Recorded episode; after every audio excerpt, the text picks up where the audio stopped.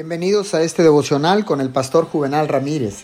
Hoy es día jueves 10 de diciembre del año 2020.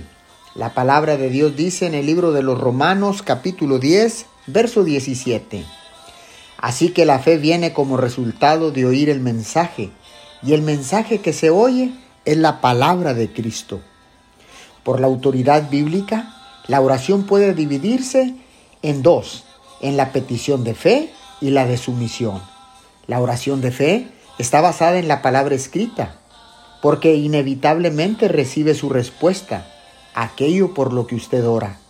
La oración de sumisión no tiene una palabra definida de promesa, por así decirlo, pero se aferra a Dios con un espíritu arrepentido y ruega a Él aquello que el alma desea.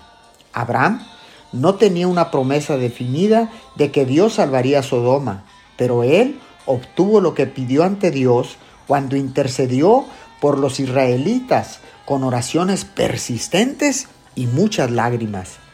Oremos, porque ahora entendemos que mediante las oraciones persistentes y muchas lágrimas, Abraham intercedió por los israelitas y obtuvo lo que pidió.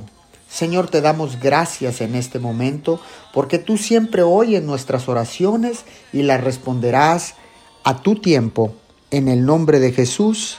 Amén y amén.